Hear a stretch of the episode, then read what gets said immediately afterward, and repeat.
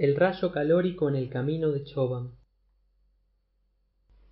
Todavía no se ha podido aclarar cómo lograban los marcianos matar hombres con tanta rapidez y tal silencio. Muchos opinan que en cierto modo pueden generar un calor intensísimo en una cámara completamente aislada. Este calor intenso lo proyectan en un rayo paralelo por medio de un espejo parabólico de composición desconocida, tal como funcionaba el espejo parabólico de los faros. Pero nadie ha podido comprobar estos detalles.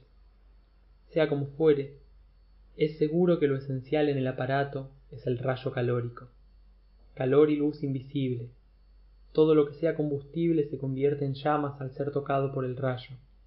El plomo corre como agua, el hierro se ablanda, el vidrio se rompe y se funde, y cuando toca el agua, ésta estalla en una nube de vapor. Aquella noche unas cuarenta personas quedaron tendidas alrededor del pozo, quemadas y desfiguradas por completo.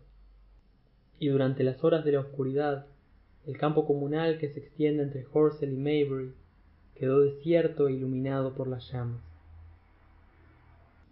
probable que la noticia de la hecatombe llegara a Choban, Woking y Ottershaw más o menos al mismo tiempo. En Woking se habían cerrado ya los negocios cuando ocurrió la tragedia, y un número de empleados, atraídos por los relatos que oyeran, cruzaban el puente de Horsell y marchaban por el camino flanqueado de setos que va hacia el campo comunal. Ya podrá imaginar el lector a los más jóvenes acicalados después de su trabajo y aprovechando la novedad como excusa para pasear juntos y flirtear durante el paseo. Naturalmente, hasta ese momento eran pocas las personas que sabían que el cilindro se había abierto, aunque el pobre Henderson había enviado un mensajero al correo con un telegrama especial para un diario vespertino. Cuando estas personas salieron de a dos y de a tres al campo abierto, Vieron varios grupitos que hablaban con vehemencia y miraban el espejo giratorio que sobresalía del pozo. Sin duda alguna, los recién llegados se contagiaron de la excitación reinante. Alrededor de las ocho y media, cuando fue destruida la delegación, debe haber habido una muchedumbre de unas trescientas personas o más en el lugar, aparte de los que salieron del camino para acercarse más a los marcianos.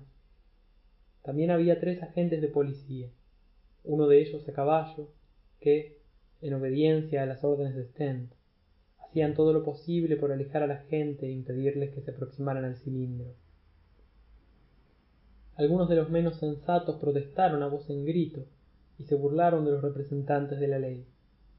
Stent y Ogilvy, que temían la posibilidad de un desorden, habían telegrafiado al cuartel para pedir una compañía de soldados que protegiera a los marcianos de cualquier acto de violencia por parte de la multitud. Después regresaron para guiar al grupo que se adelantó para parlamentar con los visitantes.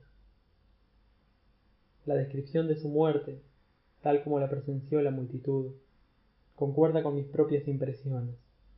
Las tres nubéculas de humo verde, el zumbido penetrante y las llamaradas. Ese grupo de personas escapó de la muerte por puro milagro. Solo le salvó el hecho de que una loma arenosa interceptó la parte inferior del rayo calórico. De haber estado algo más alto el espejo parabólico, ninguno de ellos hubiera vivido para contar lo que pasó. Vieron los destellos y los hombres que caían, y luego les pareció que una mano invisible encendía los matorrales mientras se dirigía hacia ellos.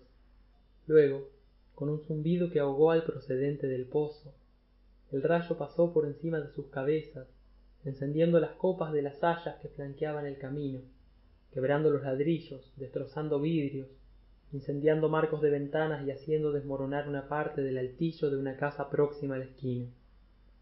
Al ocurrir todo esto, el grupo, dominado por el pánico, parece haber vacilado unos momentos. Chispas y ramillas ardientes comenzaron a caer al camino, sombreros y vestidos se incendiaron, luego oyeron los gritos del campo comunal resonaban alaridos y gritos, y de pronto llegó hasta ellos el policía montado, se tomaba la cabeza con ambas manos y aullaba como un endemoniado. Ya viene, chilló una mujer. Acto seguido se volvieron todos y empezaron a empujarse unos a otros, desesperados por escapar hacia Woking, deben haber huido tan ciegamente como un rebaño de ovejas donde el camino se angosta y pasa por entre dos barrancos de cierta altura se apiñó la multitud y se libró una lucha desesperada no todos escaparon dos mujeres y un niño fueron aplastados y pisoteados quedando así abandonados para morir en medio del terror y la oscuridad